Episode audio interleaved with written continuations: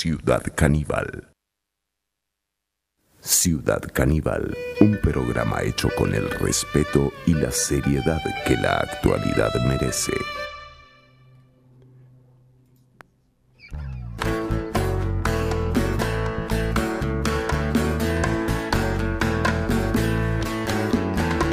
De la caña se hace el guaro,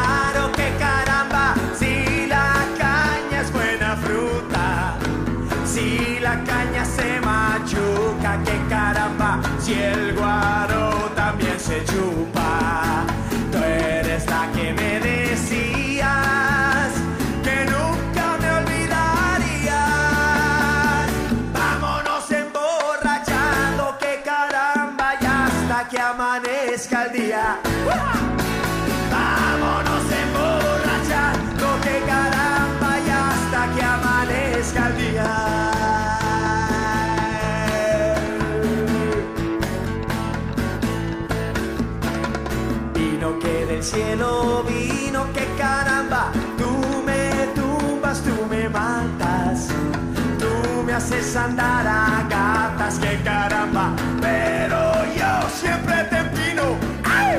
Tú eres la que me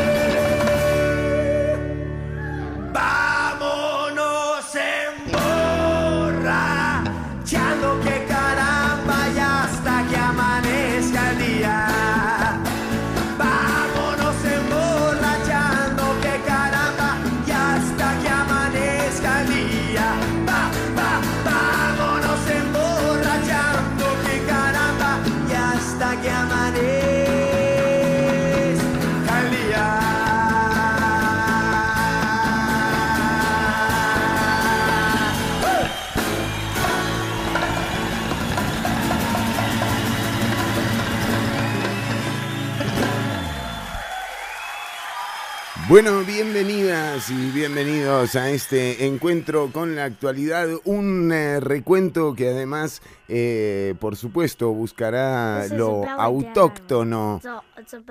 Eh, porque, bueno, por las noticias, por la actualidad que se viene desarrollando en, eh,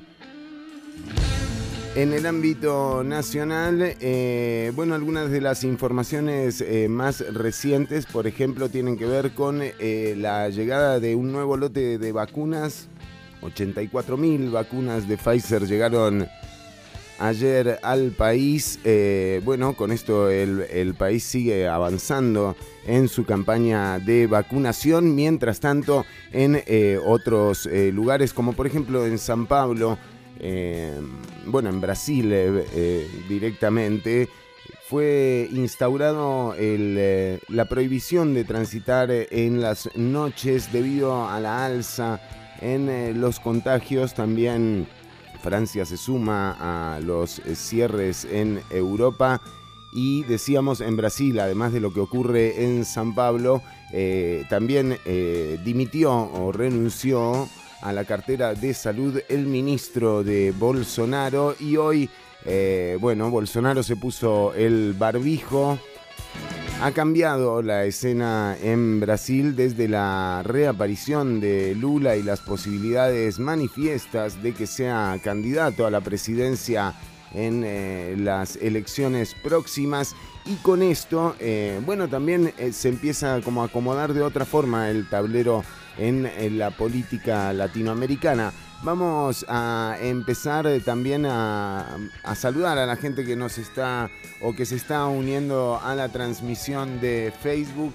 Ahí aparece un poco la cabeza medio cortada, pero no pasa nada. Del otro lado lo tengo a Luisito de eh, El Jazz Café y algunas de las escenas, ¿no? De, de lo que fue eh, también eh, Brasil 2014. bueno, digamos que lo que ha pasado en los últimos días también pone en autos eh, a la gente un eh, juicio distractor. En todo caso, eh, la que está rogando porque el juicio siga hasta febrero y a manera de distracción también debe ser María Inés Solís. También otro de los Solís que está investigado en este momento, la, bueno, la Fiscalía allanó Hacienda, la casa de Helio Fallas, el ex vicepresidente.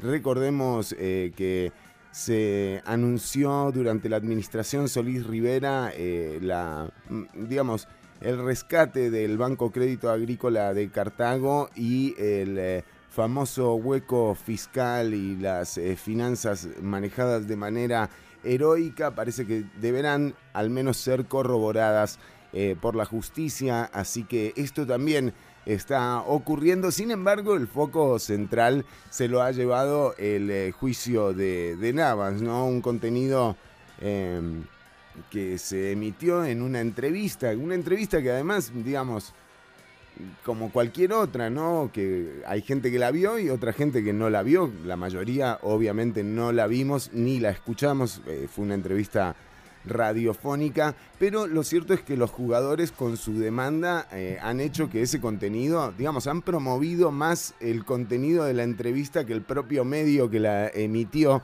Así que eh, en todo caso aquí hay claramente un error de estrategia.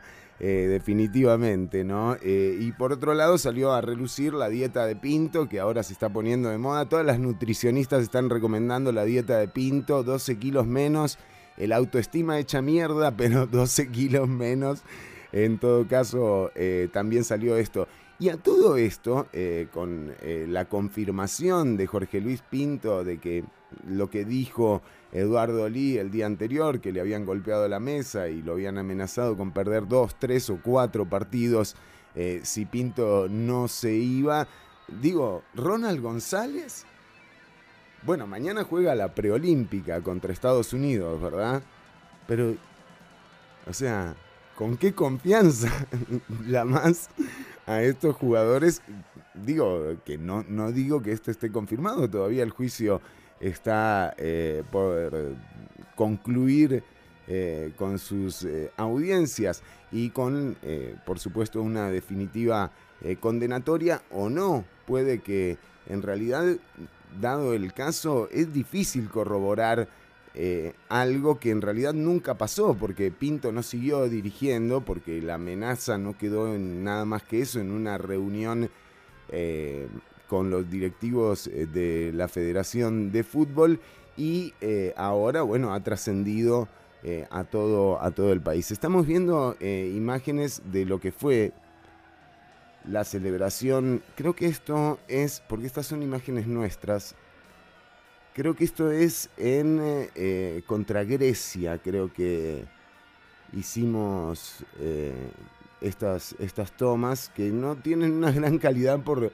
por el tipo de cámara que era, pero sí se percibe claramente lo que fue eh, la alegría ¿no? de todo esto. Y es que en medio en medio de todo este tema, este asunto de perder a propósito para que te hagan caso, eh, también forzar una decisión a partir de inducir al error al otro, o bueno, qué sé yo, provocar inconvenientes, eh, perder partidos para que echen al técnico o eh, podría tildarse como de un grado de cobardía, de no afrontar eh, realmente la situación tal cual es, pero lo cierto es que eh, el resultado que se dio en, Brasil 2014 eh, no, no sería justo solamente reconocerle el, rasgo de, hipocresía que tiene esta actitud que han demostrado eh, hasta el momento, ¿verdad? Hasta el momento, Keylor Navas y, y, Brian, y Brian Ruiz.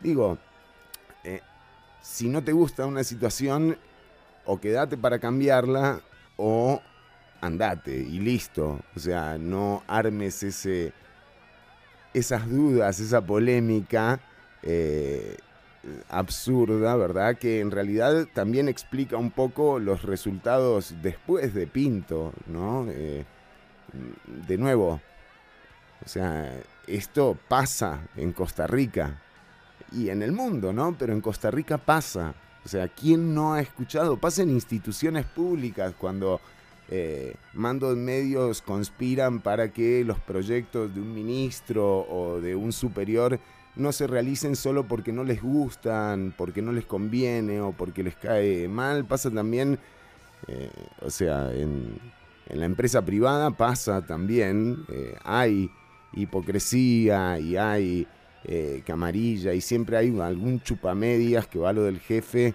a hablarle estupideces y algún jefe no muy inteligente, capaz de creer eh, todo lo que todo lo que le cuentan, ¿no? O sea, incluso por un ascenso, digo, no, no solo perderían un partido, venderían a la mamá, a la hermana, lo que fuera, con tal de, de ascender, ¿no? De hecho, en política pasa, pasa con la reforma fiscal, o pasó con la reforma fiscal, ¿no? Eh, una serie de proyectos eh, que tenían un objetivo que ni siquiera logró cumplirse y esto tiene que ver también con eh, la presentación de estos proyectos sin el más mínimo interés de consultar eh, a los sectores afectados. Pasa con empleo público también, que de hecho toda la agenda legislativa de esta semana se frenó para discutir las mociones que se reiterarán en el plenario y que, que se discutirán para la modificación de la ley de, empleo público.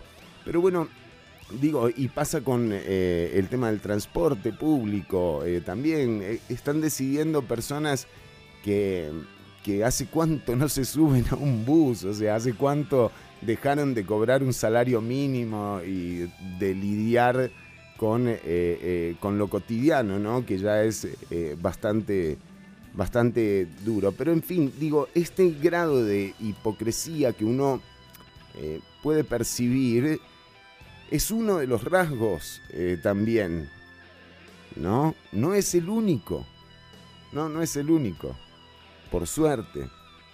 De hecho, eh, hay muchos otros que vale la pena conservar, este no.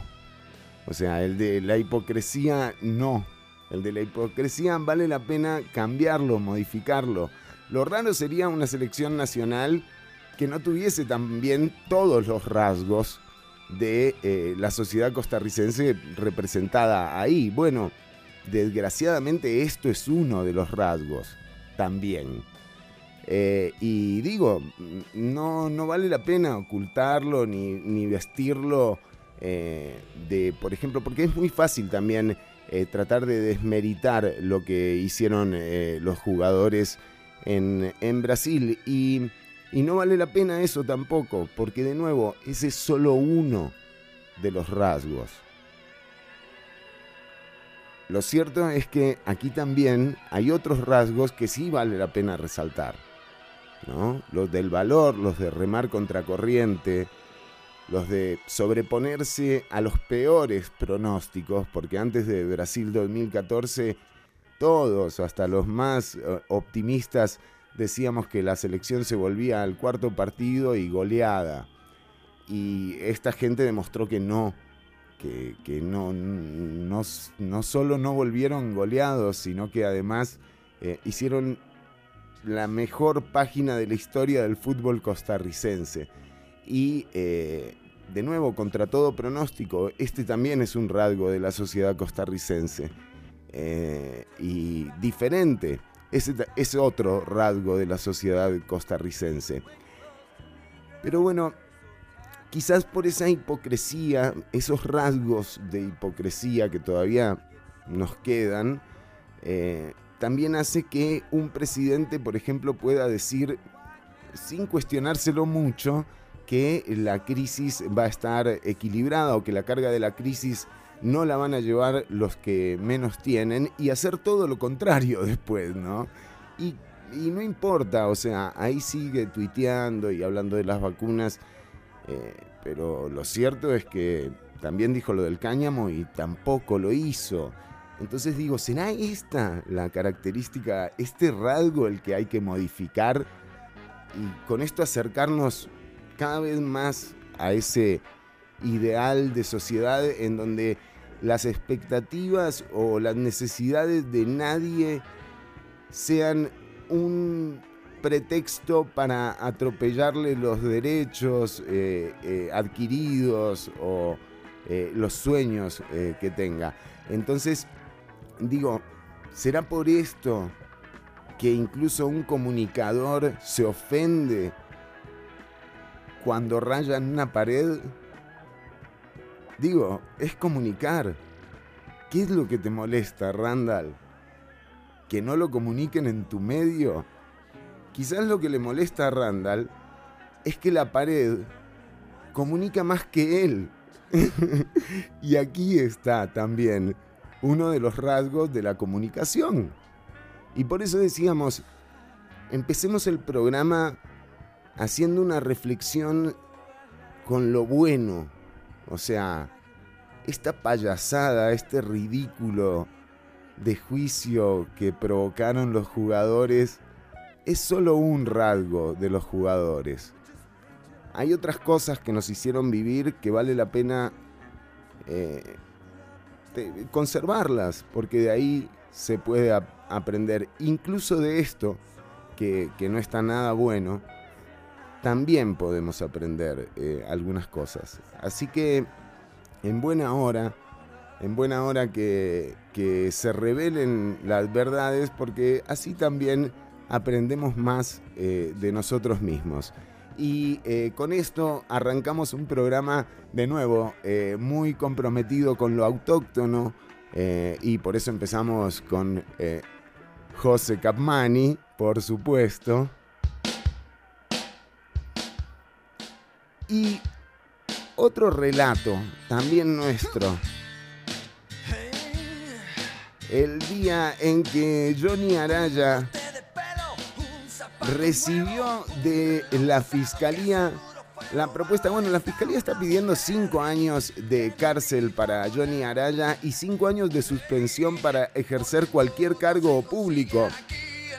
Yo le digo a la gente de la fiscalía, tranquilos, si quieren que Johnny Araya no ocupe ningún cargo público por el resto de su vida, solo mándenlo a segunda vuelta. Eso no es lo de él, ¿eh? Ya venimos con más, ya viene Marco Díaz, estamos con un programa cargadísimo de información, quédate eh, escuchando el programa en vivo, cortamos en Facebook, pero seguí en el enlace, ahí podés seguir escuchando el programa en vivo. Ya volvemos con más Ciudad Caníbal, son las 11 con 26 minutos, esto recién empieza. un perro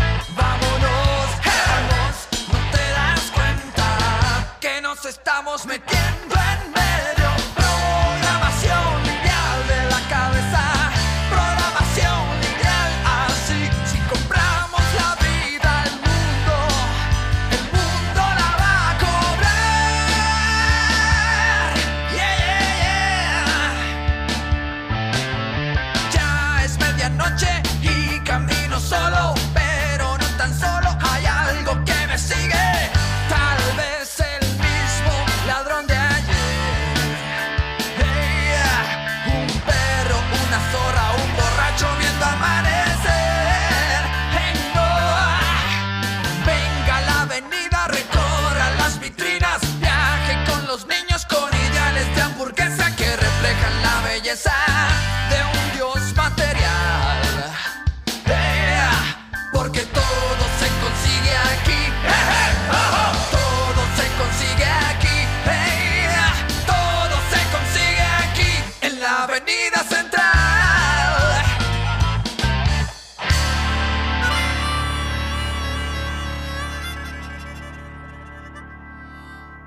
Estás escuchando Ciudad Caníbal.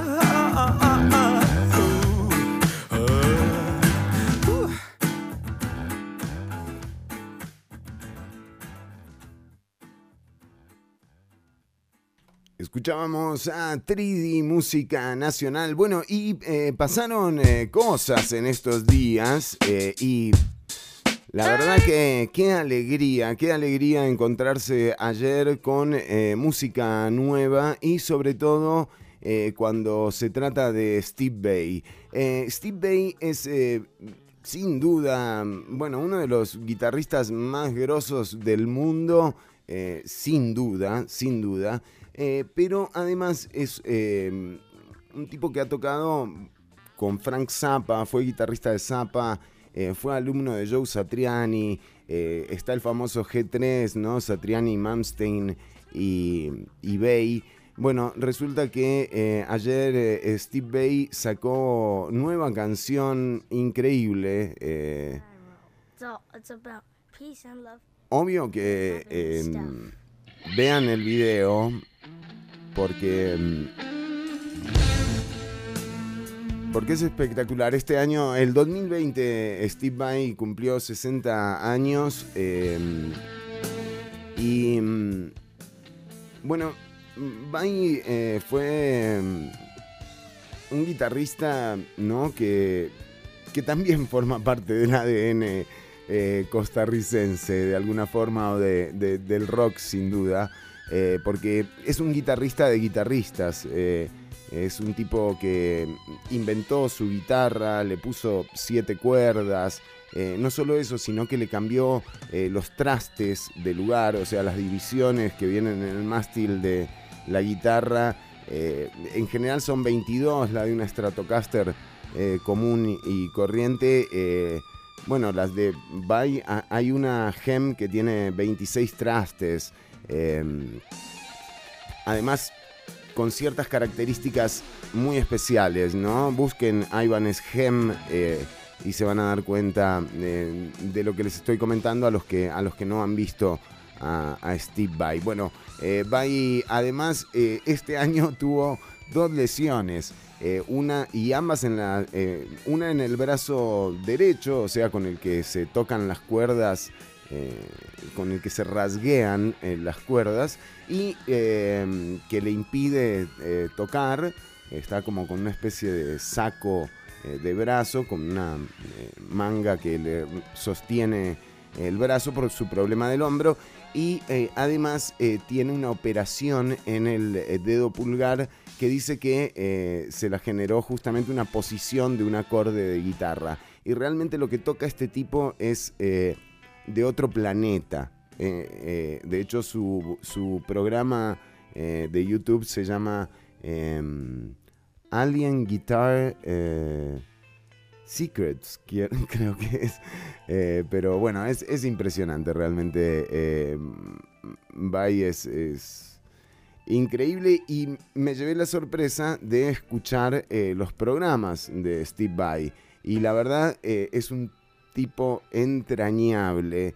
eh, todas las cosas que cuenta, como el episodio 7, para la gente que está interesada en esto, el episodio 7 de, de Alien Guitar, Alien Guitar Secrets, eh, él toca una canción eh, con una Stratocaster que eh, eh, no toca con Fender, o sea, el, el signature de, de es Ibanez eh, y particularmente la, la Gem. Pero entre todas las anécdotas que hay, bueno, esta canción del episodio 7 la toca con una, con una Ibanez, pero estilo Stratocaster, con 22 trastes, sin distorsión. Véanlo porque realmente eh, es increíble. El tipo después para la canción y deconstruye un poco eh, cada una de las partes. Es algo...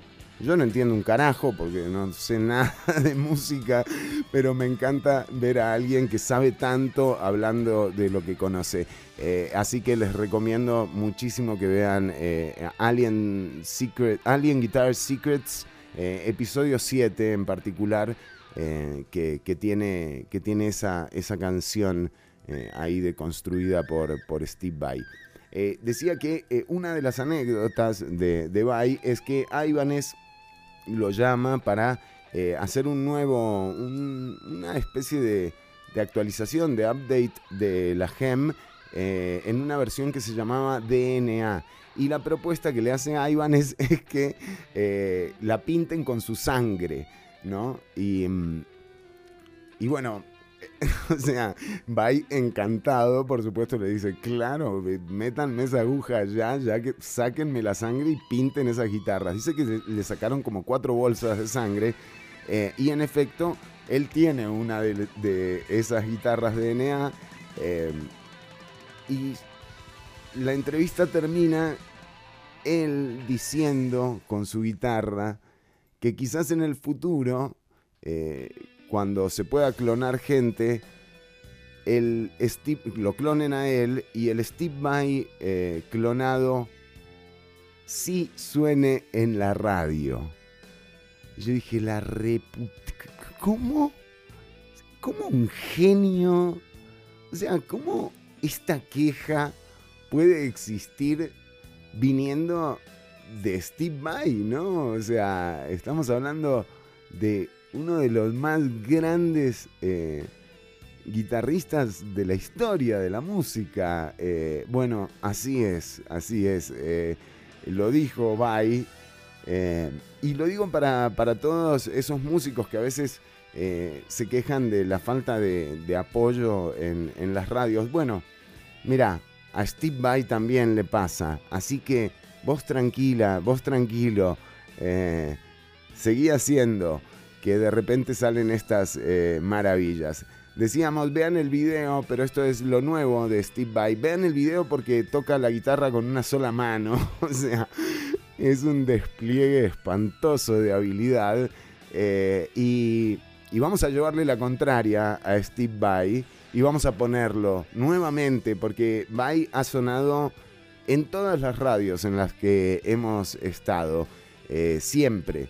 Y, mm, y bueno, eh, no podemos evitar eh, ponerlo acá a este genio, ídolo de la música. Fue guitarrista de David Lee Roth. nada, mm, de nuevo, el G3 es una maravilla. obvio que te tiene que gustar el rock and roll, pero el Passion and Warfare eh, o el Flexible, que fue el primer disco que yo tuve de, de Vai, o la etapa eh, en la que toca con Frank Zappa, eh, cualquiera, cualquiera que elijas te va a sorprender. Así que vamos a escuchar lo nuevo de Steve Bay en Ciudad Caníbal. Contrario a lo que dice nuestro amigo Steve, aquí está sonando en radio, Steve, así que tranqui.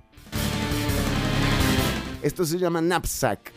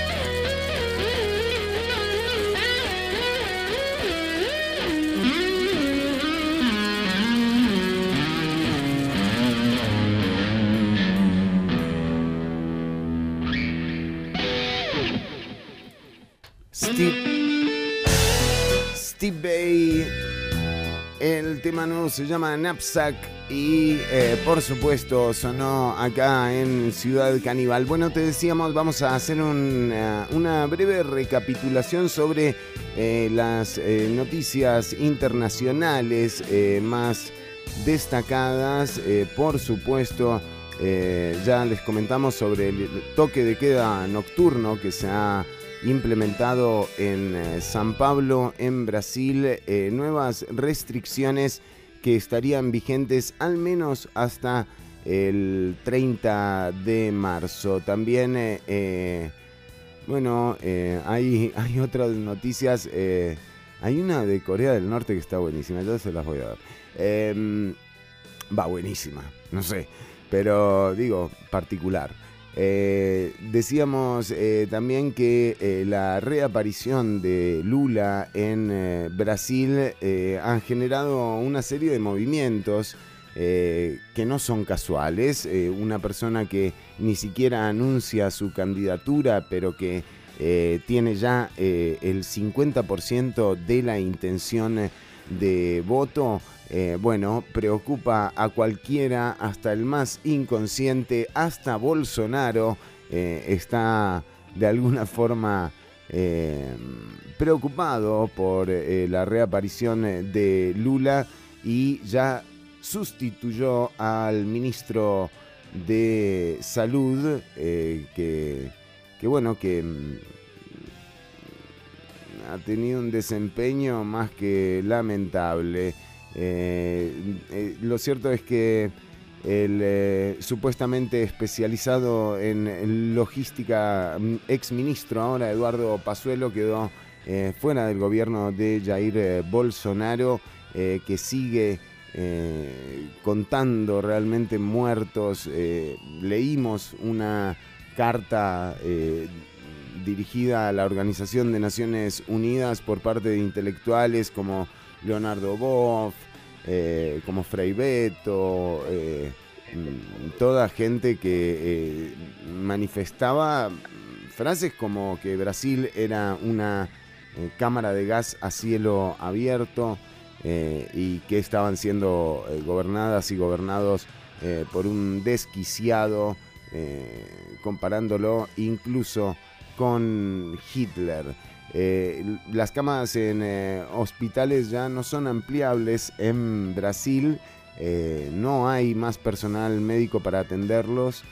han muerto 500 médicos y 3.000 enfermeras trabajando en hospitales en Brasil. Y filas de cientos, aquí dice, la información dice miles de personas haciendo fila esperando cupos en los hospitales. Eh, realmente eh, es escalofriante lo que está pasando. Recordemos que Brasil era la sexta economía del mundo en, el año, o sea, en la primer década de este nuevo siglo. Así que eh, nada, todo esto es lo que ocurre a nivel internacional. Decíamos que tenemos información también en torno a Bolivia. Eh, parece que sí fue golpe de Estado. Avísenle a Delfino que fue golpe de Estado.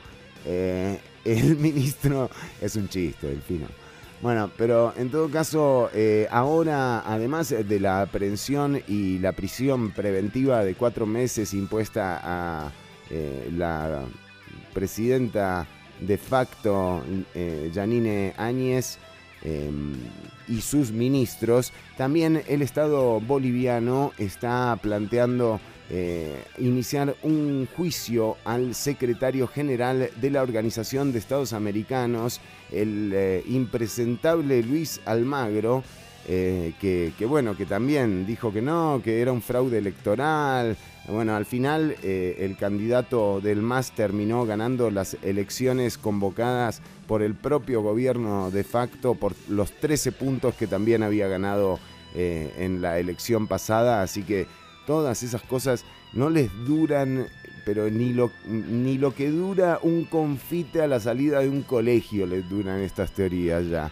Eh, habrá, habrá que ver cuáles son las nuevas, porque digo, esta gente se está renovando todo el tiempo, así que hay que estar eh, atentas y atentos. Pero bueno, eh, el Estado plurinacional de Bolivia estaría entablando una demanda contra Luis Almagro justamente por, la, por la intervención que tuvo durante el golpe de Estado. Aquí hubo mm, asesinatos, atropellos a los derechos, pero esto fue mucho más que un golpe de Estado, porque fue un atropello cultural también el que intentaron hacer contra los pueblos originarios eh, bolivianos. Y, bueno, aquí están también eh, las consecuencias de tomar el poder por la fuerza, eh, de entrar, de irrumpir en, la vida, en la vida de las personas a punta de machete y bala. bueno, no dura, ¿verdad? y por supuesto, la exigencia de justicia por la masacre en Sencata, que también, eh, que también estará eh, siendo eh, valorada por los juicios que se llevarán a cabo para determinar la culpabilidad. Pero bueno, una presidenta que se nombra presidenta con una asamblea sin quórum, o sea que después, digamos, que, que toma el poder por la fuerza, realmente uno no ve cómo una constitución pueda estirarse a, ese punto, ¿no? Si no, preguntémosle a Johnny Araya. Pero bueno, eh, atención, señoras y señores, llega radiante desde las tierras de Turrialba, bajando el volcán. ¿Cómo está? Ahí lo vemos, ¿eh? Qué buena música, ¿eh? Me gusta esta música para Marco Díaz.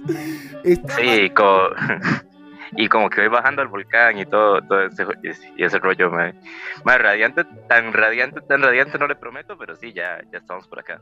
Bueno, un placer. me disculpa la producción, sí que me tomó un poco tarde como eh, sumarme hoy a la transmisión, pero todo bien, ya estamos por acá. Eh, le digo que esto lo descuentan, esta gente, o sea, son... Mm. O sea, no, no, no, hizo falta ni reforma de empleo público para que nos descontaran salarios acá en Ciudad Caníbal, ¿eh? Así que... Ya, ya a la gente de producción no les han avisado que se está empezando a conformar el, sindicato, ¿verdad? De, trabajadores de, CC. Así es, así debe ser. Eh, además, bueno, hablando de, sindicatos, eh, Marco Díaz, eh, le, comento que habíamos dado una noticia hace unas semanas sobre eh, la, modificación que hubo en la relación laboral de eh, los mal llamados colaboradores de ah, plataformas digitales. ¿Se acuerda? Cierto, cierto.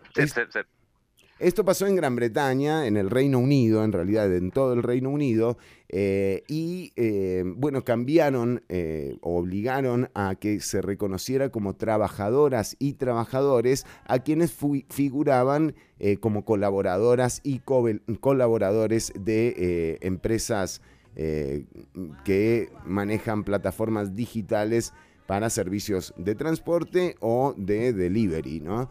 Eh, o de entrega Ahora, yo me imagino que va a pasar lo que lo que dice todo el mundo por internet de que ah, fijo Uber va a cerrar en Inglaterra, se van a ir, van a buscar sitios donde donde no les pongan derechos laborales, donde no les exijan eso y ya está fijísimo, ¿verdad? Se van, se van, seguro que Uber se, va. Es un hecho. Bueno, mire, parece que no, ¿eh? Parece que no. Parece que. ¿Parece que no? Eh, no, no, no. Parece que incluso. No, no, no. Eh, de hecho, Uber, atención, en, en el Reino Unido eh, va a pagar salario mínimo y le va a dar vacaciones a las trabajadoras y trabajadores. O sea, o sea, por favor, por favor. Porque si tiemblen, tiemblen, tiemblen. Porque si gano. Eh, sí, eh, o sea, digamos. Hay que, hay que empezar a tomar en cuenta esto. Bueno, ven, ya se van acomodando las cosas. O sea, nadie se va. Si están ganando fortunas, compraron un banco para administrar Uber, o sea, compraron el Citibank, digamos. ¿Por qué, ¿Por qué no pueden tratar como la gente a sus trabajadoras y trabajadores? Entonces, bueno, y claramente es un poco obvio que se va a venir como una oleada de formalización, por lo menos en los países donde los derechos de los trabajadores eh, están más asentados y que los sindicatos son más fuertes. Claramente, como por lo menos en la Europa Occidental es bastante probable que ese vaya a ser el paso siguiente y que esto se vaya a establecer en Francia, en España, en Italia, etcétera, etcétera. Y hay que ver cómo se reside desde acá. Y O sea, vea qué felicidad, después de que me insulta, ahora le tengo que pagar yo.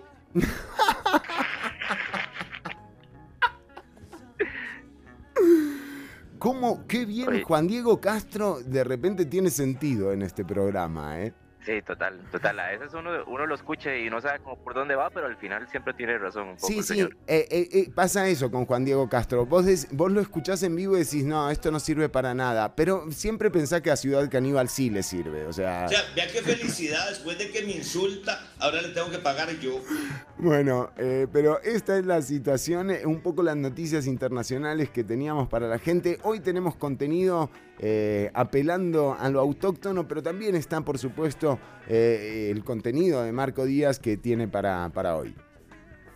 Sí, hoy nada, hoy es una cosa muy muy pequeñita, pero eh, un poco A ver, a ver. buscando- Quería compartir algo pequeñito. ¿Se puede, Jorge? Parece- puede? Sí, sí, se, ¿Se puede, puede, se puede, se puede, se puede. Sí, este, no sé si usted sabe cómo se llama la Avenida Central, porque la Avenida Central tiene nombre. Opa, gran dato, Tiene nombre. gran Ajá. dato. Lo vamos a tener. Por favor, a la gente le pido que nos mande un mensaje al 7271-3149. Mire, acá Álvaro Vindas nos manda mensaje, dice... eh, no me explico cómo un jugador gana más que un doctor. Ah, bueno, claro, esto eh, era del, del primer bloque. Ya vamos a, a recibir... ¿De qué nos hemos quejado hoy? Porque, porque hoy hay, hoy hay mucha, como que se juntó todos los últimos tres días y hay como 20 noticias todas explotando al mismo tiempo. Mire, Entonces, eh,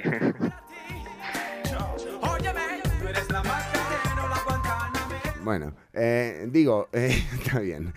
Eh, ¿Cómo están con tapón, men? Basta. Bueno, pero decíamos oh, que la gente, Álvaro, bueno, un saludo para Álvaro y para Gabriel, ya vamos a leer eh, sus mensajes. Saborío. Eh, sí, no, Saborío está... lunes. Hoy, hoy no me puede atender porque dice que está preparando lo del lunes. Eh, la que está rogando porque el juicio, porque sigan llamando gente es María Inés Solís. Dice que con esta distracción por lo menos la gente se olvida, ¿no? Hace un rato de que... Soy racista. Yo no soy ninguna racista. Pero bueno, y Pedro Muñoz ni hablar. o sea, Los racistas aquí son otros. Sí, eh, pero decíamos que eh, la gente nos puede enviar su mensaje para el contenido de Marco Díaz. Entonces, la Avenida Central tiene nombre. ¿Cómo se llama? y pueden, pues, pueden sugerir nombres de paso si les, si les parece que se puede rebautizar y ponerle un nombre nuevo. ¿Por qué no? La Keylor Flor. Navas, Ajá. Porque va para Ajá. atrás. No, O Jorge Luis Pinto, ya que estamos. sí, también puede ser un lindo homenaje. Sí, hay sería, muchas ¿eh? opciones. Un lindo homenaje. Bueno, eh, entonces eh, vamos a tener esto en un ratito nada más. Eh, ya venimos, si tenés mensajes al 72713149, estamos en vivo, son las eh, 11 de la mañana, Marco Díaz. Bien. Arrancó bien usted, una hora tarde nada más. Si Ortuño fuera DT seríamos campeones. Por favor, sigan mandándonos mensajes al 7271-3149. Ya venimos con más Ciudad Caníbal, ya está con nosotros Marco Díaz. Vamos eh, también a tener noticias nacionales. Eh, atención porque hay un nuevo candidato de la Unidad Social Cristiana. Señora que nos escucha, se lo vamos a decir aquí en Ciudad Caníbal. Eh, hay candidato. Porque si no, en definitiva, el país sí se va para la mierda. Eh, ¿Ese es el Epa. candidato? Oh. Puede que el, puede que el, el- puede, puede ser que el candidato tal vez trabaje con ganado, tal vez. Ojaldre, ojaldre. Bueno, vamos a ver eh, de quién se trata en un ratito nada más. Eh, ya vamos con música. Esto que vamos a escuchar ahora es Rubén Rada.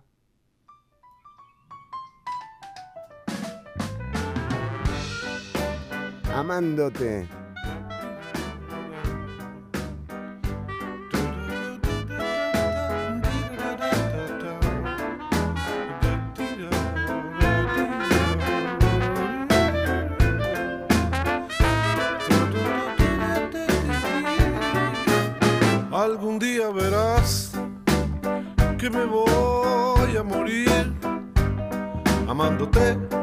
Amándote, amándote. Algún día sabrás lo que ha sido vivir amándote, amándote, amándote. Algún día verás que me voy a morir amándote, amándote, amándote. Algún día sabrás lo que ha sido amándote, amándote, amándote. Y fue así que me dijo, no te enamores de nadie, no te enamores de nadie, me dijo, no te enamores de nadie.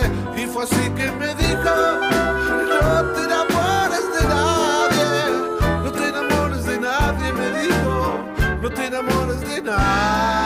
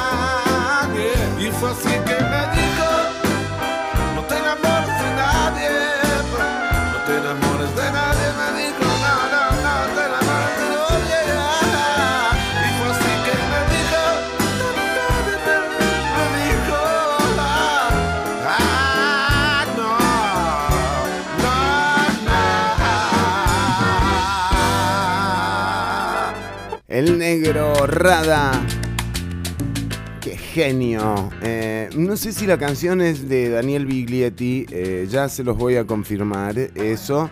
Al menos eh, yo amándote la conocí por Daniel Biglietti, otro uruguayo también, excelente. Y, ah no, de Jaime Ross, perdón. Jaime Ross es la canción. ¿Ven? Es importante chequear. Bueno, eh, vamos eh, con eh, contenido que tenemos eh, preparado para la gente que nos escucha. Marco Díaz. Le entramos Sí. al tema de la avenida. Ya tengo gente que me manda nombres, ¿eh? Tengo un par. Voy a, voy a esperar a que usted eh, entre en el, en el contenido y, en el des- y lo desarrolle para después ver quiénes eh, han acertado. Bueno, eh, voy a tirar el spoiler de una vez, eh, lamentablemente, pero cerramos un poco con, con el momento donde le dan el nombre al, al- a la avenida. Usted, usted dirá en qué momento es idóneo ubicar las respuestas de los, de los escuchas, pero a ver, este, la, la avenida central, yo no sé si usted sabe que la avenida central y la calle central tienen nombres, obvio, las dos inter- se intersectan, ¿verdad? Ajá. se cruzan entre sí. La calle central se llama Al- Alfredo Bolio, el hermano del general Jorge Bolio, que eh, murió de una enfermedad en el periodo revolucionario contra, contra el dictador Federico Tinoco. Y la avenida central lleva el nombre de Rogelio Fernández Güell, que fue otro de, de los héroes, digamos, de esa revolución y de las víctimas de la dictadura de 1917. Eh, en teoría deberíamos saber un poco más quién es este señor y creo que fue, el, o sea, precisamente como leyendo sobre él, lo que, lo que yo digo como, bueno, pero como yo no sé quién es este tipo. Claro. Así que, ajá, Cuénteme. estoy revisando. Sí, hay como, como información muy interesante. Eh, bueno, eh, el señor se llama Rogelio Fernández Güell y ojo, que ya fue mencionado en este espacio hace un par de semanas que no sé si usted se recuerda que hablamos de una espiritista y de gente que se reunía para ver a, a- a Ah, aquella señora y tal. Sí. Pues bueno, don Rogelio era uno. La señora de Guadalupe, dice usted. Ay, ¿por Sí, qué sí, se me fue la- el nombre la de la se señora? duplicaba. Sí, sí, sí, exacto, la- sí. Eh, pues bueno, don Rogelio era uno de los que se- de los que asistía ahí con el resto de personas notables que creían en, en los en el espiritismo y en todo ese rollo, pero también fue importante por otras cosas. Eh, el tipo desde muy muy muy muy carajillo ya o sea, obvio venía de buena familia, ya recibió buenos estudios y ya él se dedicaba al periodismo, ojo, con 17 años. Oh, Imagínese un chamaco de 17 años eh, escribiendo sobre política nacional. Que- no sé si no, Bueno, no, no sé si no. no, y le estamos dando malas ideas a CRO y, ma, y a, y a todo ese montón de, de periódicos. O sea, los vea felicidad después de que me insulta, ahora le tengo que pagar yo. Bueno, eh, pero sí, sí, bueno, sí, una locura. 17 años ya escribían, pero está bien también. Capaz que el tipo escribía muy bien. Sí, al parecer eso era lo que, lo que lo destacaba y aparte de eso, que lo que llama la atención es que no solamente era periodista, sino que era eh, periodista de opinión y era muy, muy, muy crítico contra gobiernos que en ese momento, hay que decir, por ejemplo, ahorita Costa Rica es uno de los países que destaca a nivel mundial por libertad de prensa. Entonces, eh, creo que estamos, si no me equivoco, en esos índices andamos como en el puesto 7, o sea, estamos arriba de Alemania incluso en, en libertad de prensa, que es una, es, o sea, está muy bien tomando en cuenta la zona de la que venimos. Sí, digamos, Pero, eh, permítame un paréntesis, ¿no? O Sí. sea, digo, ¿quién la mide? O sea, ¿qué es? sí, sí, sí, sí, sí. Porque, Pero bueno, o sea, libertad bueno, de si prensa, pero hay una... decir- Sí, sí, sí, sí. Sí, en la medición, la medición que vale es como el ranking FIFA. Sí, sí, más o menos. Pero a lo que yo un poco es que por lo menos no nos pasa tanto como México que eh, cada cierto tiempo es como, hey, que aquel maje que escribió no sé qué sobre tal diputado, pues bueno, ya no está. Ujú. Eh, entonces sí, y claramente el asunto de la repartición de recursos, etcétera, etcétera, pero hay que decir que en este momento, para las épocas donde aparece don Rogelio, Sí. eh, la libertad de prensa al nivel en la que tal vez los, los índices manejamos en la actualidad no estaba tan asentada. Y eso se ve en que el primer artículo que él hace criticando al gobierno de Rafael Iglesias, que es el presidente de ese entonces, hace que acabe en el Tao. Lo meten en sopre. Lo meten a la cárcel a los eh, 17 años. Lo Oh. meten un mes igual. Y lo sacan por, porque está muy carajillo. Entonces dicen como, bueno, esto no es... O sea, está muy chiquillo, ya aprenderá. Ya aprenderá que, que si escribe mal sobre la gente, pues, pues así se paga, ¿verdad? Eh, y parece que no aprendió la lección y que siguió por ahí, entró a varios periódicos, eh, siguió como en la misma línea de escritura. Claro, esto es y antes de 1917, o sea, estamos hablando Sí, de unos periodos bastante convulsos en la política nacional, con gobiernos que duraban un par de años, con elecciones en segundo término. En ese momento mm, el presidente lo elegían entre mil personas, o sea, como mucho, ¿verdad? Eh, y después Total, que votaban, pero había 60 eh, delegados, era como son las elecciones ahora en Estados Unidos, básicamente. Eh, sí, exactamente, hace- tiene, ah, tienen un atraso de 110 años los gringos nada más en eso. Parece ser. Y bueno, eh, un par de añitos después se vuelve a meter como en un pleito similar. Y esta vez es porque, bueno, también en ese entonces existía ejército en Costa Rica y muchos militares aspiraban a cargos presidenciales o a cargos de, de gobernación. Mm. Eh, y no sé, ¿usted alguna vez ha escuchado hablar a, a, qué sé yo, ministros de seguridad o, o a la gente del OIJ o así? Y uno dice, bueno, Que me trató como No, diciendo, no. Juan Diego, Juan Diego. eh, o sea, usted se los imagina a esos señores aspirando a cargos de presidencia.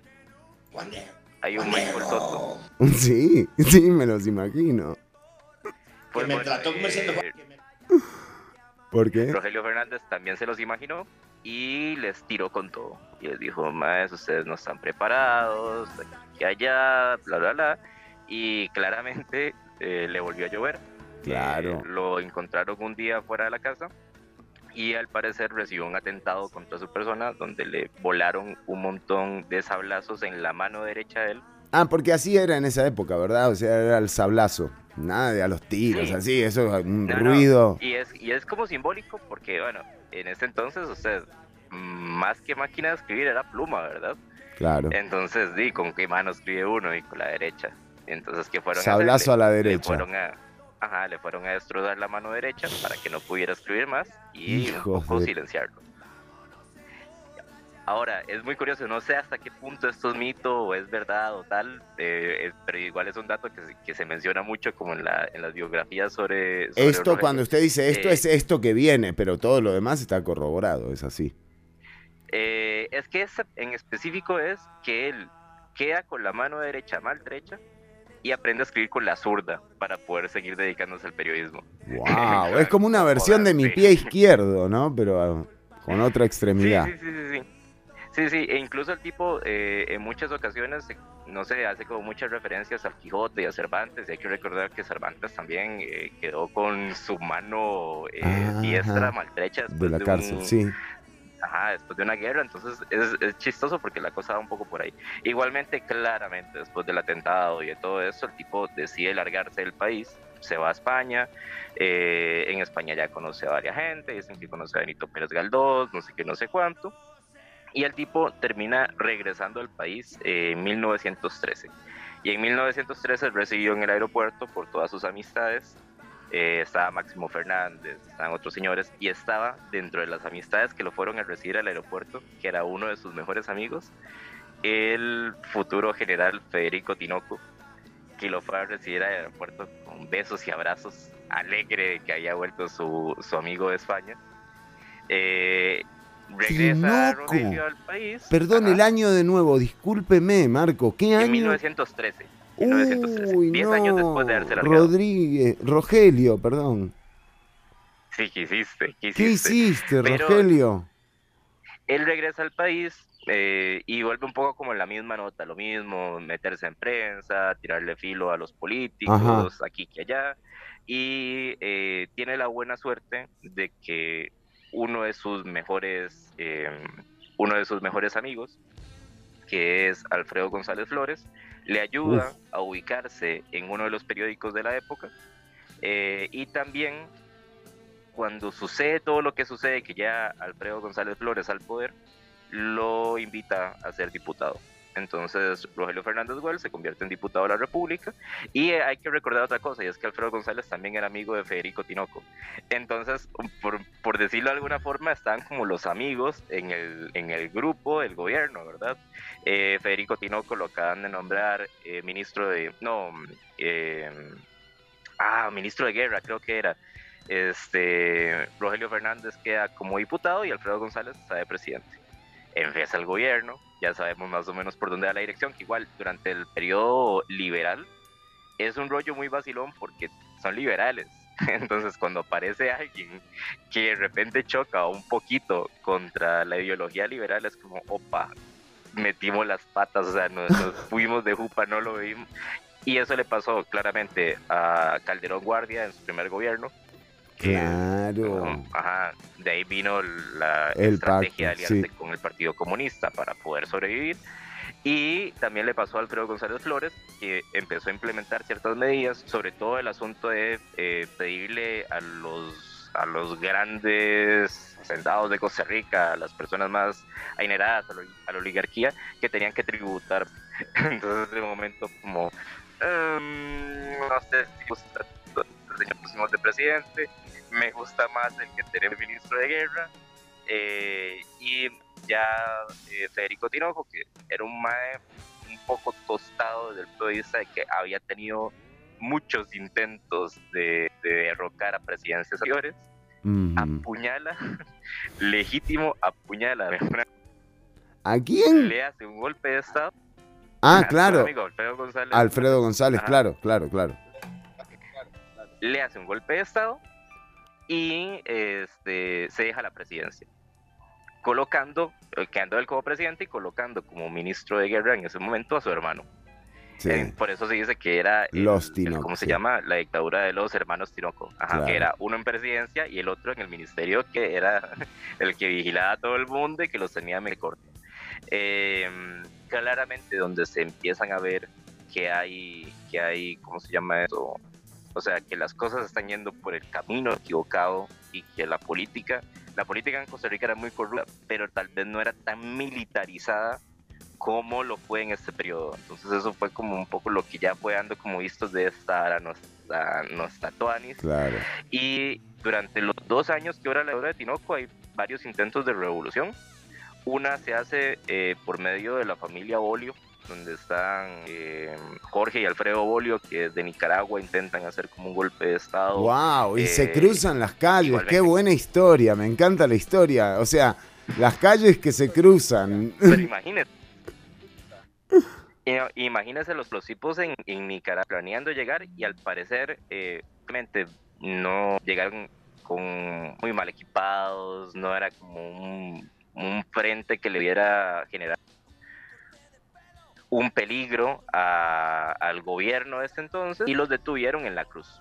Entonces, si ustedes se van a dar la vuelta por Guanacaste, se van a encontrar monumentos y tal, donde detuvieron a las fuerzas del general Bolio en la cruz.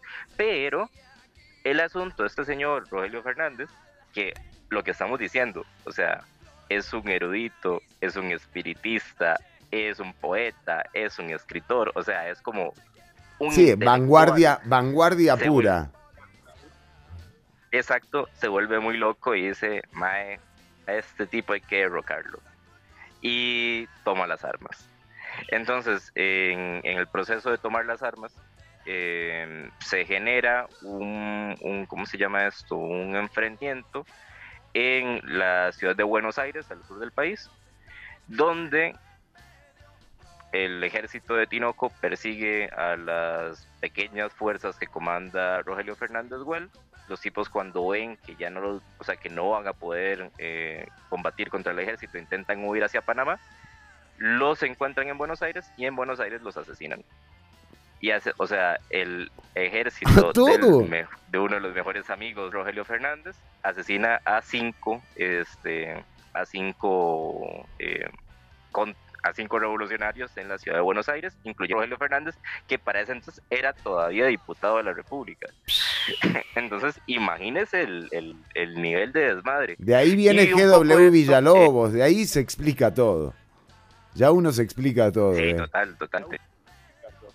Totalmente. Se dice en el momento de ese atentado, en el momento donde, donde asesinan a, a Fernández Güell, el único testigo, uno de los testigos es un maestro salvadoreño, que aparte de eso era periodista, que se llamaba Marcelino García, que el tipo sí logra escapar, se va a Panamá, en Panamá es un escándalo y dice, "Ma, en Costa Rica estoy matando gente, esta gente fue el ejército que persiguió no sé qué, no sé cuánto. El tipo da la vuelta, se va por Nicaragua, en Nicaragua se une a otro tipo, se une a otras fuerzas revolucionarias, y igualmente cuando toca país, también lo liquidan y se lo echan. Eh, al final sabemos que eh, el fallecimiento de Fernández Güell, el fallecimiento de Marcelino Cía, terminó ahora sí impactando en la población, donde todo el mundo dijo como, ¿qué carajos está pasando? O sea, Claro. esta vara no está yendo para Claro, ya están matando a todo aparte mundo. de eso, eh, exacto, o sea, y había mucho preso político también en ese entonces. El primero que hablaba y faltaba, ¿verdad? Aquí no se contaba nada. Eh, ujú, y Tinoco cometió un error, me parece, que fue no darse cuenta de eh, iba a hacer, iba a aplicar un, un cambio en, en, en, ¿cómo se llama eso? Que iba a afectar a los maestros Ajá. y los maestros se levantaron en Ah. protestas. eh, entonces básicamente tomaron las calles, tomaron las calles todos los maestros y todos los estudiantes de secundaria del país, incluida Carmen Lira y un montón de, de gente más, quemaron el periódico que era de la familia Tinoco. Eh, o sea, hay, hay fotografías donde se ve que le prenden fuego y un poco a raíz de eso es que Tinoco sale del país y dice como, bueno, ya está, quédense ustedes con esta, con esta carajada, a mí no me interesa. Cuando el, bueno, dentro de estas fuerzas revolucionarias, el, el siguiente presidente que es, eh, ah, se me da el nombre, el presidente Acosta. Claro, no, no, perdóneme. Ya le digo cómo se Perdóneme que no lo puedo ayudar en eso, pero jamás digo podría se recordar. O sea, ah, tengo 1909 presente totalmente Ah, Julio Ascensión Costa, Julio Esquivel. ¿Eh? Ah, Julio Acosta, Julio, Julio Acosta. Acosta, claro. Don Julio Acosta, que fue parte, ajá, que fue parte de este proceso, eh, tuvo la presidencia, pero aquí deciden de la gara. Eh, quienes fueron parte de las fuerzas revolucionarias del país exigieron una política de memoria a quienes fallecieron en ese proceso. Ujú. Entonces, una política de memoria al general Alfredo Bolio, ajá, una política de memoria a este, don Rogelio Fernández Güell, a Marcelino García y a todas las personas que fallecieron eh, víctimas de la persecución política durante el periodo de la década. Y desde el gobierno se tomó, o sea, esas políticas fueron más que nada sugeridas, pues eran de estos bandos. O sea, obvio, el general Jorge Bolio peleó para que le dieran como el nombre de la calle a su hermano y, y el resto de personas pelearon para que le dieran el nombre de la avenida central a Rogelio Fernández. Aparte había pocas calles en esa época, ¿no? O sea, digamos, no, no tenías de dónde escoger. Dos, o sea, Claro, ¿qué, qué carajo a las Hay dos calles, o sea. No podemos tener tanto prócer. Eh, sí, sí, y lo, sí, probablemente.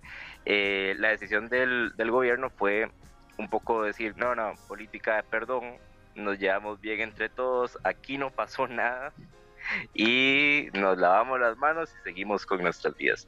Entonces, si ustedes se dan una vueltita por eh, la avenida central, hay un momento donde se van a topar con la placa que dice Rogelio Fernández Güell y ya está. Y eso es todo lo que se recuerda de ese tipo que eh, dio la vida. interesante, ¿eh? Dio la vida por el. eh, totalmente.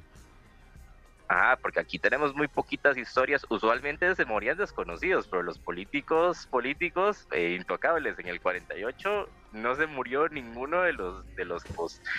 Pero en este, en esta época sí. Eh, entonces simplemente mencionar, porque me parece que es una figura bien, bien, bien particular y que tal vez si la política de memoria hubiera sido más fuerte, se le recordaría ahorita como uno de Un esos héroe héroes nacional, claro. yo, tipo Juan, ah, tipo Juan Santa María y todo Claro. rollo. Y está totalmente. Entonces simplemente eh, Wow. si pasan por la avenida central, sepan que la avenida central se llama Rogelio Fernández Güell y que este señor este, falleció luchando contra la dictadura de 1919. Wow, espectacular. Le agradezco, eh, estimado Marco Díaz, que me haya ilustrado un poco eh, sobre esto. Y de nuevo, eh, eh, qué bueno que se crucen además Bolio y Well. Eh, en todo caso, esto es un dato que Una también... cruz, vale. una- la cruz de. Correcto, correcto. Eh, y eh, por ejemplo nos decían, nos decían acá Juan Rafael Mora. Bueno, no, ya, ya, ya vemos que no. Eh, nos dicen Ortuño, no, pero qué es esta gente, o sea, re fans de Ortuño, o sea, todos los fans. Bueno, pero eh, un lindo dato. Recordá que para comunicarte, todavía nos queda eh, media hora de programa, así que para comunicarte con el programa en vivo, mandanos un mensaje al WhatsApp 72713149. Eh, gracias, Marco Díaz. Eh, termino esta sección con un conocimiento que no tenía al empezarla. No, y yo esta semana también lo, lo adquirí. Nada, o sea, es siempre eh, ahorita que y que no es tanto al internacional como nacional, que aparecen sets y sujetos eh, peligrosos. Nada más recordar que aquí también hubo una dictadura, que aquí también se mató gente y nada, empezarlo como un poquito más presente porque ya nadie se acuerda de esto, las personas que vieron estos episodios ya no están y nadie está para recordar cómo se cae ahí. Eh, y nada, o sea, lo dejo como un tengan cuidado y voten correctamente en enero del 2022, por favor. Totalmente, para lo que vendrá, exactamente. Vamos eh, con música, ya volvemos con más Ciudad Caníbal para comunicarte 72713149. Esto que vas a escuchar ahora es la banda Hijos. eh, Sagitario es música que salió hace unos meses nada más, música nueva nacional.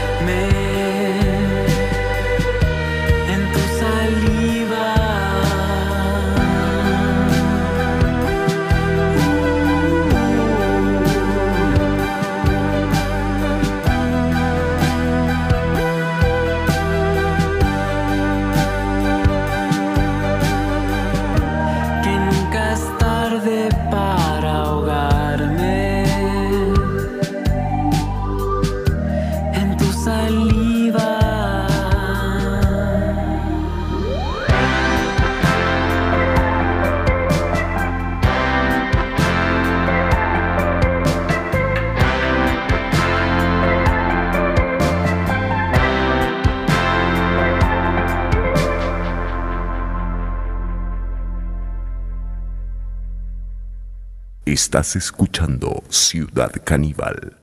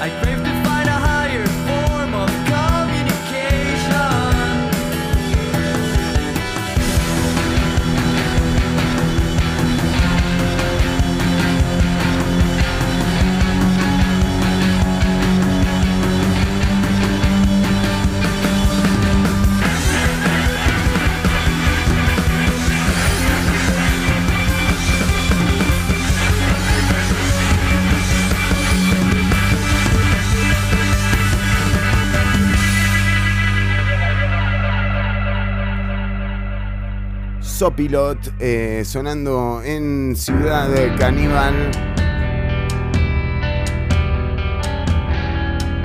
El tema se llama Sornaca.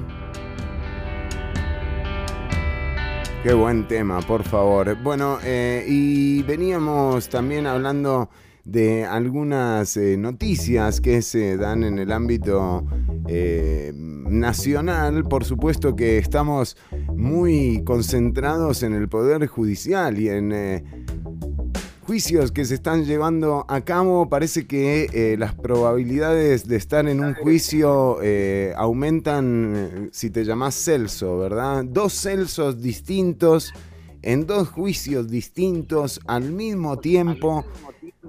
Eh, o sea, En la de menos se podría, podría suceder que haya como una confusión y que llamen a declarar a uno confundiendo con- confundiéndolo con el otro. No, O sea, ya claro, ese y lo tenés a Celso Gamboa de 5 en la selección y al otro comprándole la ropa al bebé en Panamá, básicamente. Sí, sí. O sea, e- están todas las plazas, eh, digamos, cubiertas, ¿no? Una forma de, de- de verlo sería. Eh, pero mm, eh, sí, eh, por un lado, el juicio que se está llevando a cabo eh, contra Johnny Araya, Berenice Smith y, eh, y mm, bueno, y nada más na- y nada más y nada menos que el presidente de Limones Fútbol Club. El, el... Sí, sí, sí. Sí, sí. Es y es decir más cosas, pero a mí este señor, como es amigo de Juan Diego, le tengo como un poco de, de miedo porque no, no sé qué puede pasar ahí. No, Al eh. menos hasta nos hacen proceso judicial a nosotros. No, tranquilo. Eh, bueno, pero en todo caso, eh, nada, Celso, hola a todas y todos los que están eh, uniéndose a la transmisión en video. Nada, es una situación que, que nos tiene a todas y a todos atentos porque se pidieron 15 años de cárcel. Estamos hablando del alcalde de San José y, y que eh, además eh, invadió de alguna forma o eh, eh, ingirió en, eh, en una... Ingirió. ¿Dije ingirió? No. No, no. Probablemente ingirió algunas cosas. ¿no, Algo ingirió, pero no. de- Nada que ver, ¿eh? Nada que ver. O sea, no quisimos decir eso, por Dios. Here's Johnny. Sí, eh, pero no, eh, sí incidió más bien en eh, que se quitara su nombre de un, expediente judicial en donde figuraba como imputado. Bueno, esto ya quedó de alguna forma corroborado por la fiscal adjunta que coordinaba el caso y la nota en la que se salvó esta muchacha porque eh, dijo que quitaba el nombre por una directriz eh, superior. Eh, por eso es que ella fue a declarar de manera tan, tan suelta y a decir que no, que eran Berenice Smith y Celso Gamboa los que le insistieron en quitar el nombre de Johnny Araya. Se sugieren cinco años de cárcel para cada uno y cinco años de inhabilitación para que Johnny Araya ocupe cargos públicos, cualquiera que sea el cargo público. Eh, pero bueno, ya después de ¿Cuánto tienes? ya es hora más bien, ¿no?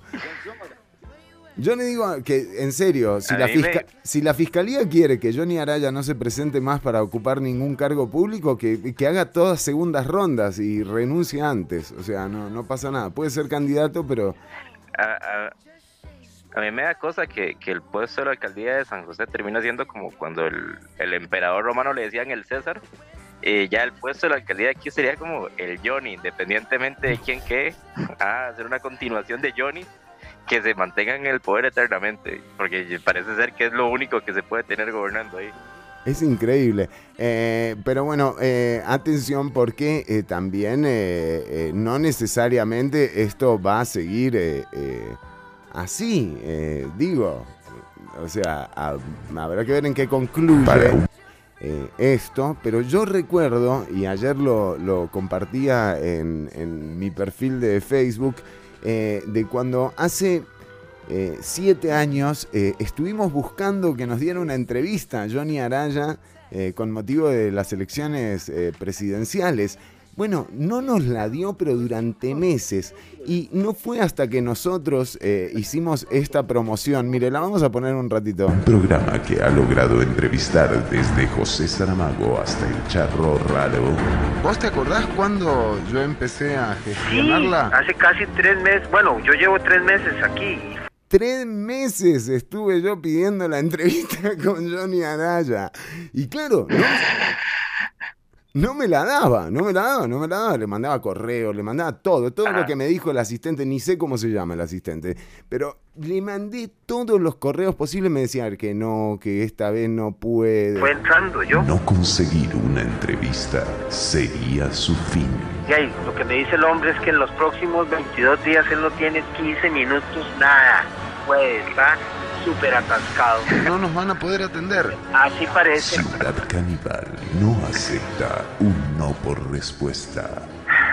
Yo te diría que ahí, que si quieres hacer el último intento, me volvás a enviar un email y yo pasárselo directamente al canal. Premios Nobel, cantantes, científicos, deportistas.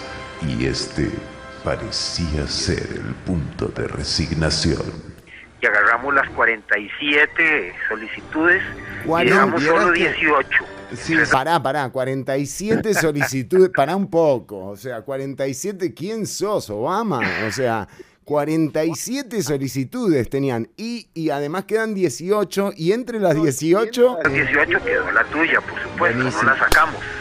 Más huevados que empleado público en Ahora, eh, eh, y la que viene, o sea, eh, eh, cuando estábamos entre las 18 tampoco nos la dio, ¿eh? Mira. entrevista con Gravin Moya. En los próximos dos días yo creo que te tengo respuesta. ¿Qué hace el entrevistador cuando se queda sin entrevistado?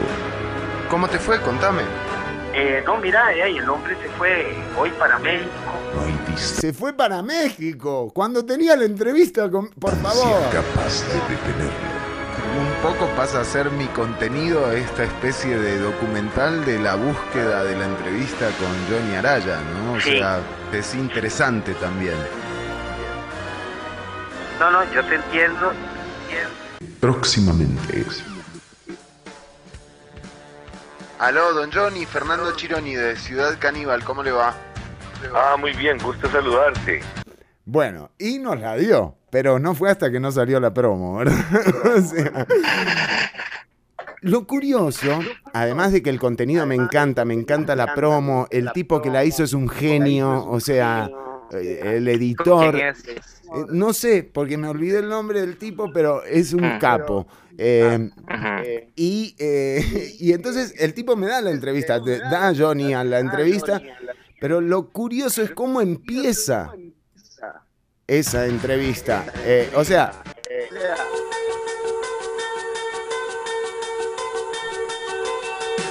Como dicen en Palmares, volcando y capando. Bueno, don Johnny, eh, volcando y capando, me dijo el hijo. Ah, Volcando y capando. O sea, ¿Qué año fue esto? esto 2013.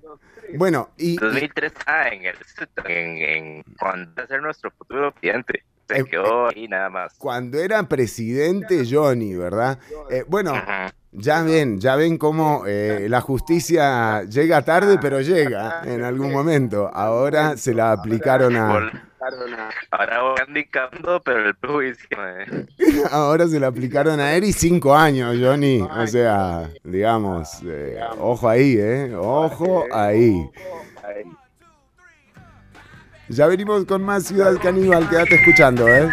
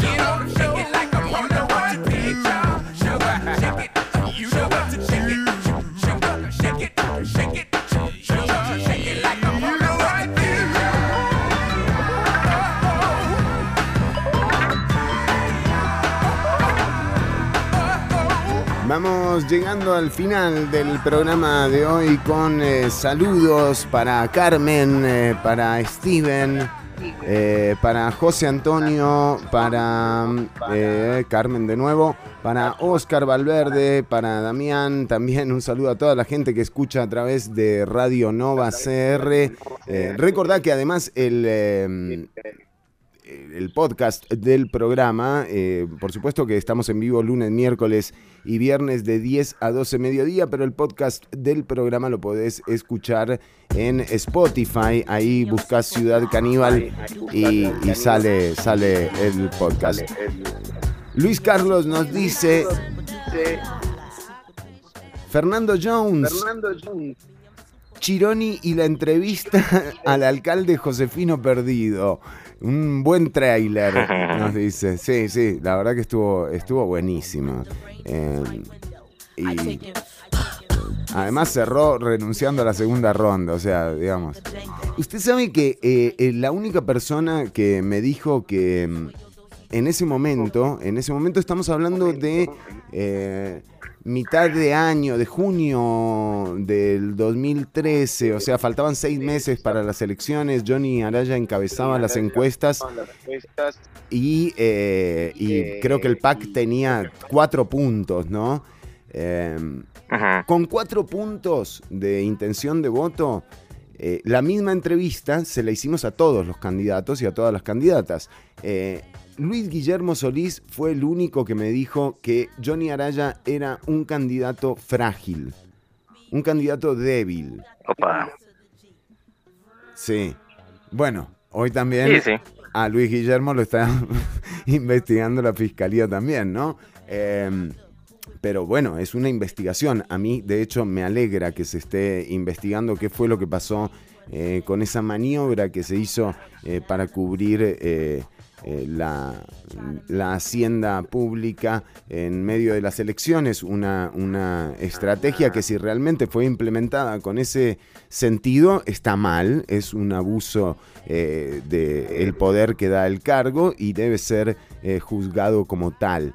Eh, así que esto que ocurrió en la administración Solís Rivera con el hueco fiscal, a mí no me parece tan grave como lo que ocurrió con, la, con el edificio del Banco Crédito Agrícola de Cartago, ¿verdad? Eh, o sea, y la transacción que hay entre el BCR o el, BN, o el Banco Nacional de Costa Rica y el Crédito Agrícola de Cartago. Ahí hay también cosas que investigar eh, que vale la pena eh, que la Fiscalía se fije. Ahora, eh, digo, viendo los resultados que nos ha traído la Fiscalía eh, con las últimas causas, eh, digo, tampoco a uno le da una gran seguridad de que se llegue a, a la conclusión de, de encontrar la verdad real de los hechos, como dicen en, en el término eh, legal, ¿no? Entonces eh, habrá, habrá que ver si, si esto eh, finalmente ocurre, pero me alegra realmente que se esté investigando y que se investigue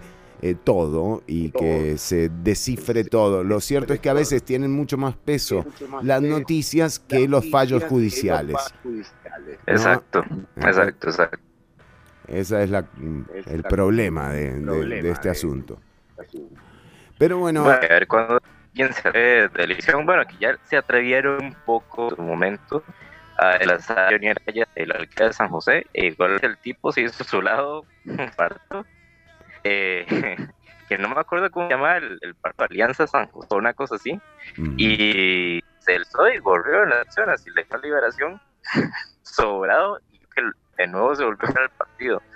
Entonces, que este, a ver si, si por lo menos por acá se, se impone como un guía Ay, tenemos unos problemitas ahí con la señal, pero ya la estamos restableciendo. Eh, sí, sí, sí, creo que ahora la estamos restableciendo, ahora lo tenemos perfecto el sonido, sí, sí. ¿Se fue usted o me fui yo? ¿Quién se fue? Y bueno, no importa. Lo importante es que ya estamos de vuelta. Ok, sabe, para... Ahí nos nos estamos como reacomodando. Bueno, pero decíamos, Marco. Sí, sí, sí. Decíamos que eh, el tema aquí eh, está muy concentrado en el asunto judicial, eh, pero aquí hay que llegar a las conclusiones, hay que llegar al final de esto. Eh, por supuesto, también lo que ocurre en eh, el juicio de, de los jugadores y la selección ocupa eh, titulares, así que nada, eh, habrá que estar atentas y atentos. se otra noticia importante también de, de una nueva alianza política, no sé si lo vio, A ver. eh, que el Partido Liberal Progresista, buscando aliados, aliados de su misma línea corriente, eh, de su misma corriente política, ¿verdad? Parece que se van a aliar con el Partido de Alianza Demócrata Cristiana. Mario Redondo y Eli Feinzag. Mire usted. Sí, Una linda, eh, sí, Que me trató como diciendo Juan Diego. sí, falta Juan Diego. Juan. Diego. Sí. Eh, bueno, pero todavía están debatiendo qué nombre le ponen a la coalición, porque los, digamos, los nombres no en el pegan. fondo sabemos que son lo mismo.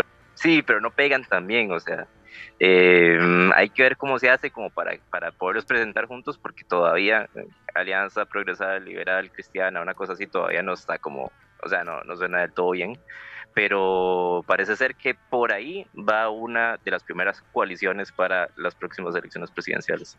Bueno, y eh, también cerramos con el anuncio del nuevo candidato eh, que surge de la Unidad Social Cristiana, el eh, diputado originario de Palmares, Erwin Macís. Porque si no, en definitiva, el país sí se va para la mierda.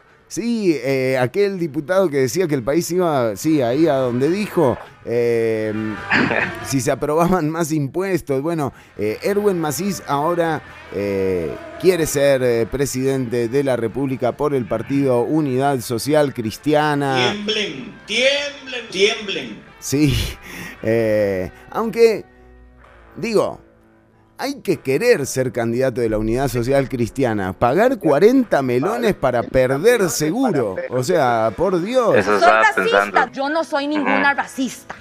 Los racistas aquí son otros. Bueno, eh, nada. Quiero dejar claro pero aquí que la palabra negra o negro Sí, no, mejor no, eh, quítenla, Marines. Usted sabe que la unidad están, están haciendo tamaleadas para hacerse las campañas y así. No sé si vio. No, no había visto, ¿eh? es un tamal de la unidad. Sí, que le mandaron.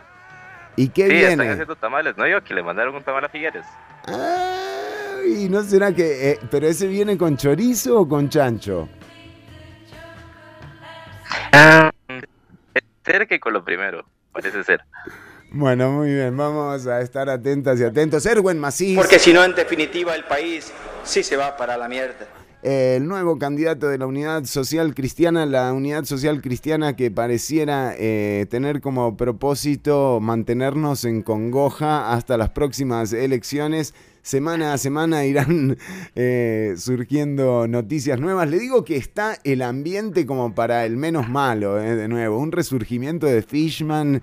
Y le digo que la Por unidad, favor, le veo favor. posibilidades a la unidad, ¿eh? Está, está, está el tema Eh, para pueblo lo eso. está pidiendo, sí. Eh, Sí, por favor. O sea, el pueblo lo está pidiendo. Y a- aparte de eso, eh, sumando más a, a todos los escándalos de, de noticias nacionales, no sé si yo que van a embargar eh, a Central de Radios por 471 millones de colones por una pelada de Amelia Rueda. No. Eh, al parecer, Amelia Rueda dijo algo en el programa. eh, cuando dio, lo que dijo no era exacto, parece ser, cuando dio derecho a la respuesta, no lo hizo en condiciones equitativas y el juzgado decidió que tenían que recompensarle a la empresa demandante 471 millones de colones. Lo que pasa es que no lo pudieron hacer a nombre de Amelia Rueda, entonces lo, se lo trasladaron a Central de Radios y ahorita están viendo de dónde sale esa plata. Eh, ¿Para lo- qué? lo mismo, cerremos está esta carajada, yo me voy para la finca y, y ey, nos, nos acomodamos diferente, no sé, puede ser. Bueno, de ahí hay que ver, ¿no? Otro juicio más, entonces. Sí, sí, sí. Bueno, en, en resumidas cuentas, entonces, para ver si estamos claros. eh, María Inés y los problemas del racismo. Ni soy racista, Eh, yo no soy ninguna racista. Ey, yo eso no lo sé, yo eso no lo sé. Eh, segundo, Celso, Brian y Keylor contra Pinto. Por un lado. En la otra cabina, eh, Celso, eh, Johnny y Beatriz. contra Otro Celso, eh, otro Celso. Otro Celso. Amelia Rueda eh, versus eh, Amelia Rueda embargando, eh, eh, provocando el embargamiento Central de Radios. Y eh, en otro sitio, entonces Mario Redondo y Eli Faizan eh, provocando una coalición política. Está como el ambiente eh, bonito. Mm. Sí, como sí, que, Como que Satuanes. Sí, sí, es como que, o sea, se, se abrieron las restricciones, eh, bajaron la, eh, la cantidad. Ya hay más, sí, hay más reuniones, la Sí, gente se sí, está sí. juntando más para hablar y, y pasa lo que pasa. Y pasa lo que pasa, sí, a veces hay que agradecerle a la pandemia también. Hoy voy a ser muy duro con su persona.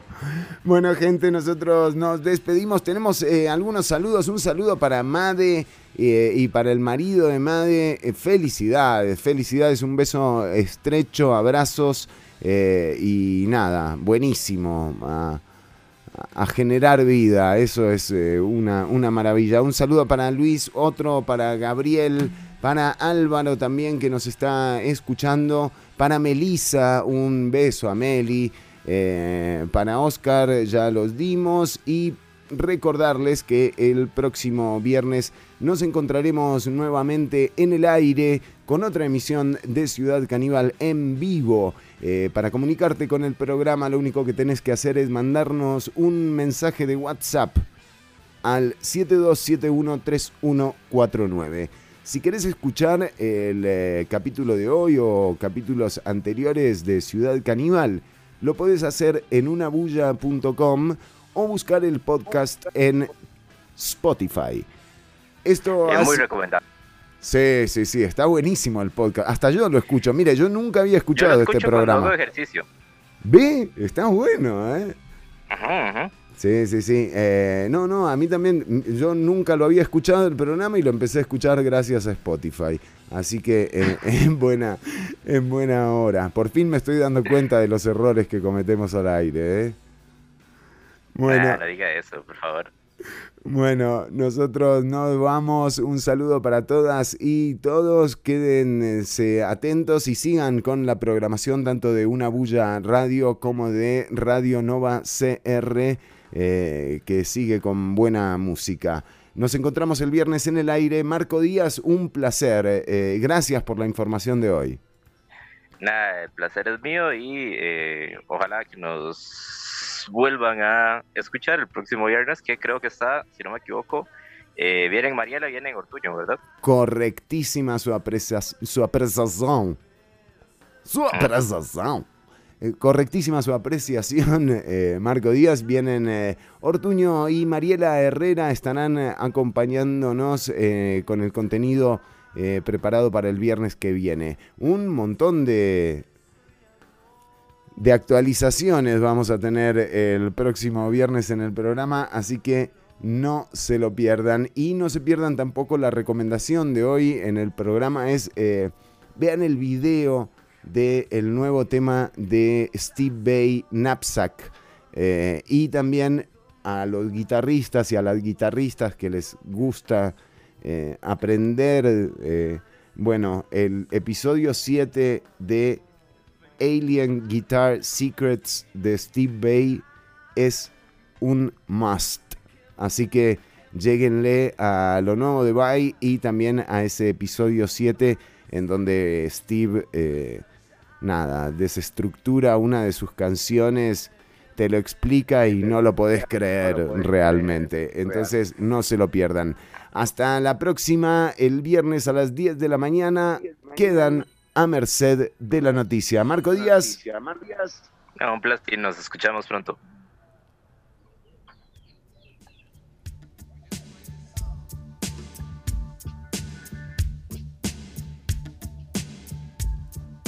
Estás escuchando Ciudad Caníbal. Que me trató como diciendo Juan Diego, Juan Diego, Juan Diego.